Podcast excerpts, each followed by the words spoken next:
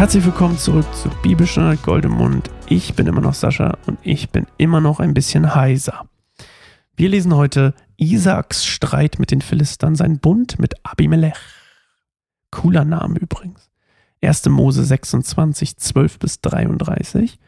Wir lesen immer noch Neues Leben, die Bibel. Shoutout an SCM Verlag. Ähm, macht Spaß, die zu lesen, finde ich. Ist eine schöne Übersetzung. Weiß gar nicht, wer die gemacht hat. Vielleicht direkt der SCM, wer weiß.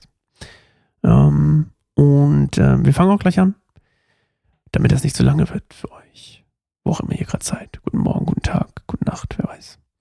In diesem Jahr erntete Isaac hundertmal mehr Getreide, als er ausgesät hatte, denn der Herr segnete ihn. Sein Besitz nahm immer mehr zu und er wurde sehr reich. Er besaß große Schaf- und Ziegenherren, riesige Rinderherren und viele Sklaven. Das weckte jedoch den Neid der Philister. Ist wie heute, ne? Wenn jemand einen Tesla hat oder so.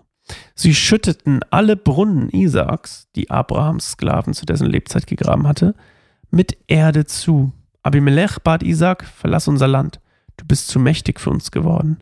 Da zog Isaak weg von dort und schlug seine Zelte im Tal Gera auf. Er grub die Brunnen wieder auf, die sein Vater hatte graben lassen und die von den Philistern nach Abrahams Tod zugeschüttet worden waren. Er gab ihnen dieselben Namen, die Abraham, Abraham ihnen gegeben hatte. Die Sklaven von Isaak gruben im Tal und stießen auf eine Quelle. Doch die Hirten von Gera sagten, dies ist unser Wasser, und stritten sich mit Isaaks Hirten. Deshalb nannte Isaak den Brunnen Streit. Isaaks Männer gruben einen anderen Brunnen, doch auch hier kam es wieder zum Streit und Isaac nannte ihn Anfeindung. Da zog er weiter und ließ noch einen weiteren Brunnen graben. Diesmal gab es keinen Streit, so nannte Isaac den Brunnen Rehobot. Warte, ich habe mir aufgeschrieben, was das heißt. Weiter Raum. Denn er sagte, der Herr hat uns doch noch Raum gegeben, nun werden wir uns im Land ausbreiten können. Von dort zog Isaak nach Beersheba. In der ersten Nacht nach seiner Ankunft erschien ihm der Herr. Ich bin der Gott deines Vaters Abraham, sprach er.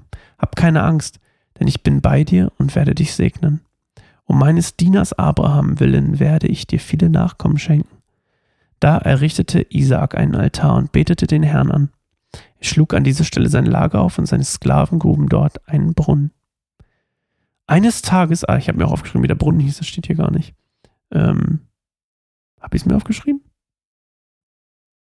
Habe ich es mir aufgeschrieben? Ah, vielleicht kommt das auch noch. Hier steht, der Brunnen hieß Shiba für Schwur. Quasi, weil das der auch mal den Bund erneuert. Eines Tages kam König Abimelech mit seinem Berater Ahusat und seinem Heerführer Pichol aus Gera zu Isaac. Was führt euch her? fragte Isaac sie. Ihr seid mir doch nicht freundlich gesinnt, da ihr mich zuvor des Landes verwiesen habt. Sie antworteten, wir sehen, dass der Herr mit dir ist, deshalb wollen wir einen Vertrag mit dir schließen und diesen dann mit einem Eid bekräftigen. Schwöre uns, dass du keinen Schaden zufügen wirst, genauso wie wir dir keinen Schaden zugefügt haben. Ach, dass du uns keinen Schaden zufügen wirst. Wir haben dich immer gut behandelt und dich in Frieden ziehen lassen. Und nun siehe, wie der Herr dich gesegnet hat. Da ließ Isaak ein Essen zubereiten und sie aßen und tranken. Früh am nächsten Morgen schworen sie sich gegenseitig einen Eid. Dann verabschiedete Isaac sie und sie gingen in Frieden fort. Am gleichen Tag kamen Isaaks Sklaven und berichteten ihm von einem Brunnen, den sie gegraben hatten. Ah, hier kommt's. Wir haben Wasser gefunden, sagten sie. Da nannte Isaak den Brunnen Shiba, was hieß Schwur. Deshalb heißt die Stadt bis heute Beersheba, Beersheba. Ach, Beersheba, Beersheba, Sheba? Okay, egal. Als Esau 40 Jahre alt war, heiratete er Jehudit, die Tochter des Hethiters Beri, und Basemat, die Tochter des Hethiters Elon. Sie bereiteten Isaac und Rebekka viel Kummer. Was ein Ende, ey. Was ein Ende. Oh mein Gott. Sie bereiteten Isaac und Rebecca viel Kummer. Ja, so ist das, wenn man drei Frauen hat. For the F sake, Alter. Also mir reicht eine völlig. Aber das ist hier nicht Thema. Ähm, ich wüsste nicht, wie Männer mehr als eine Frau haben können. Es ist mir ein Rätsel. Also zumindest nicht, wenn man mit ihnen eine Beziehung hat. Ähm, zum Kinderkriegen wahrscheinlich geht das, aber eine Beziehung mit mehreren Frauen, nope. It's not possible, I think. Hab's noch nie ausprobiert, aber ähm, ich, ja, egal, lassen wir das Thema. also, ähm, ja, Isaac will nicht wieder kämpfen und deswegen sagt er auch, als äh, Abisheba, Abi, Abimelech sagt, hey Mensch, äh, du bist mir zu mächtig, verzieh dich, ähm, sagt er, na okay, dann gehe ich halt und ähm, trotzdem kommen immer wieder, Gott zeigt ähm, Isaac immer wieder neue Brunnen. Also der Segen Gottes liegt auf Isaac. Wasser, wie ihr euch vorstellen könnt, in der Wüste oder sagen wir mal in wüstenähnlichem Land war absolut Gold wert. Und ähm, ja, Isaac will nicht wieder kämpfen und deswegen äh, sagt er, okay, okay, okay, ich gehe halt. Und ähm, er legt die Brunnen wieder frei, dann von Abraham, die die Philister verschüttet haben. Und äh, da gibt es auch wieder, naja, ne, ihr wisst schon. Und dann sind diese Konflikte aber schließlich doch beigelegt, weil Abimelech sagt, ah, hey Mensch, ich sehe doch, hey, wie bei deinem Papa, ähm, schon bei dem anderen Abimelech, das erkannt hat, erkennt dieser Abimelech, Mensch, der Gottes, Gottes Segen liegt auf dir. Und überall, wo du hingehst, ist Gottes, äh, merkt man Gottes Segen. Und äh, lass uns doch Frieden schließen, lass uns doch Freunde sein. Und ähm, Mensch, all das, was vorher war, tut mir leid.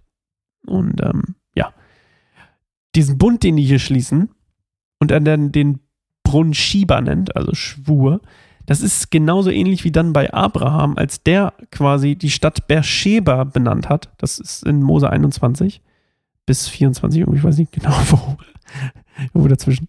Ähm, und äh, da ist quasi auch schon dieser Bund und dann nennt er die Stadt Beersheba.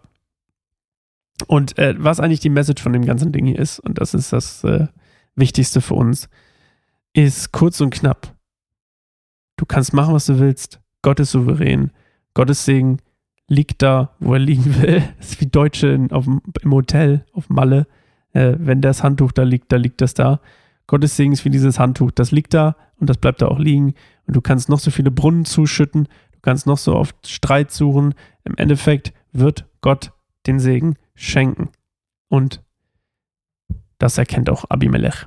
Und ja, so war das auch schon bei Abraham, so ist es bei Isaac, so ist es auch bei Jakob und bei Josef. Und ähm, ja, Gottes Hand liegt einfach über den Nachkommen Abrahams.